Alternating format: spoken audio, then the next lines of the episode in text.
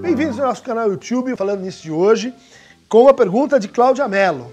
Olá, Christian, gosto muito dos seus vídeos e são bem explicativos. O diagnóstico diferencial se dá através da negação do Édipo na clínica psicanalítica. Mas estou iniciando minha prática clínica e tenho muita dificuldade em fazer essa identificação.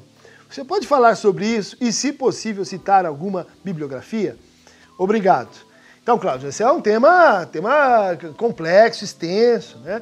Eu recomendaria a você o trabalho do clássico, do, do Jacques Lacan, Questão Preliminar a todo o tratamento possível das psicoses, eh, de 1958, onde ele, ele explana e condensa a sua teoria do desencadeamento, ou sua teoria da diferencialidade entre as estruturas, naquele caso entre a estrutura neurótica e a estrutura psicótica. Eu também uh, poderia te recomendar meu trabalho sobre mal-estar, sofrimento e sintoma, onde no fundo eu discuto algo que aparece na tua pergunta, que é uma certa limitação do diagnóstico que você está se referindo aqui, o diagnóstico estrutural, né? que você menciona em associação com uh, certas estratégias defensivas.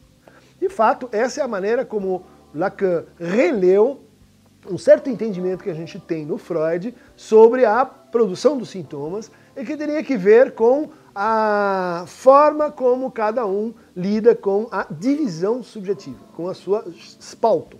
Né? Essa divisão subjetiva considerada no contexto de uma relação específica, né? que é a relação de transferência. Então vamos lembrar que o nosso diagnóstico, ele é sempre um diagnóstico sobre transferência e da transferência.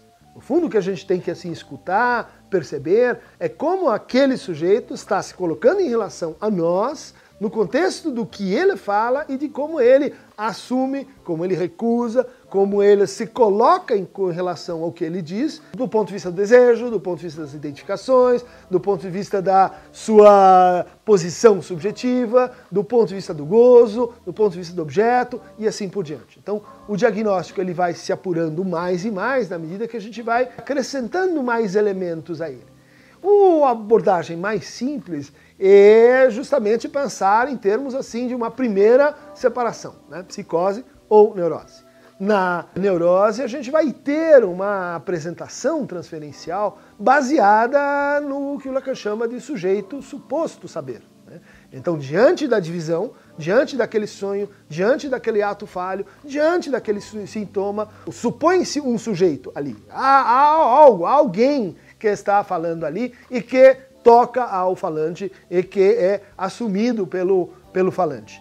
Esta suposição de um sujeito para o saber contido naquela formação do inconsciente, ela se mostra na transferência. Né? Quando a gente pergunta, ah, mas então me diga mais sobre isso, o que, que você pensa sobre aquilo? Quando a gente pontua um significante que emerge numa cadeia inconsciente, a resposta da pessoa, a resposta daquele falante, ela vai mostrar alguém assim em divisão e em suposição né, de um sujeito para um saber.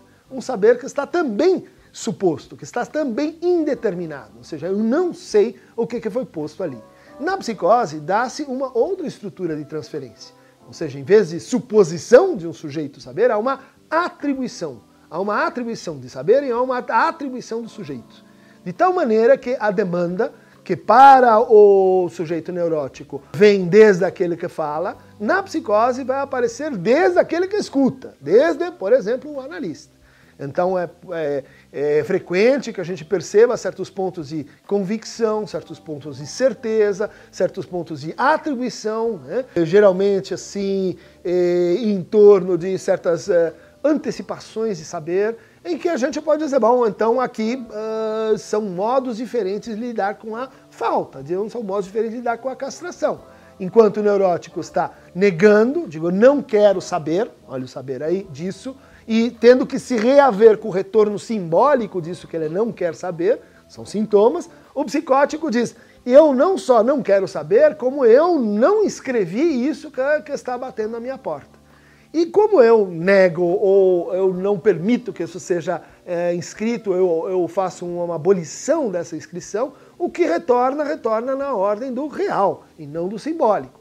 Então retorna como alucinação, como delírio, como pensamentos intrusivos, como certos uh, uh, sentimentos de intrusão corporal, que são fenômenos mais ou menos típicos da psicose. Dentro da neurose, a gente poderia dizer assim, ah, então vem um segundo capítulo do diagnóstico diferencial, que é perceber se em, em que tipo de desejo nós, nós temos uh, diante de nós.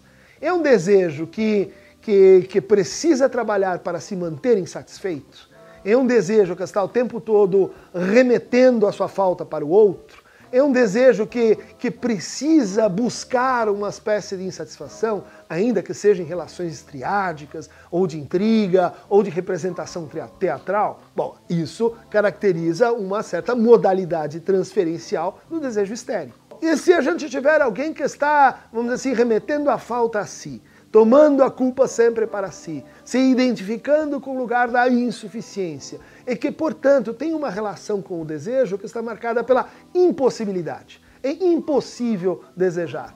Então é alguém que troca o desejo por demandas, que troca o desejo por ordens, que troca o desejo por métodos escrupulosos para, para não ter que se confrontar com aquilo que ele realmente quer. Bom, aí temos um estilo uh, de transferência, um estilo de desejo que está uh, grafado na ordem da neurose obsessiva. E se a gente tiver um desejo que não é nem insatisfeito nem é impossível, um desejo advertido, alguém que está assim na borda da situação desejante, que evita a situação desejante, que, que, por exemplo, não vai à rua porque na rua pode estar um perigo. Que perigo é esse? Bom um encontro com o seu desejo. Esse desejo prevenido é o que caracteriza a fobia. Né? Um fóbico, não só definido pelo, pelo objeto fóbico, aquele que tem medo de barata, aquele que tem medo de cachorro, ou que tem medo de uh, lugares elevados, e ele tem um estilo de se colocar em relação ao outro, em relação ao seu próprio desejo, que é assim dessa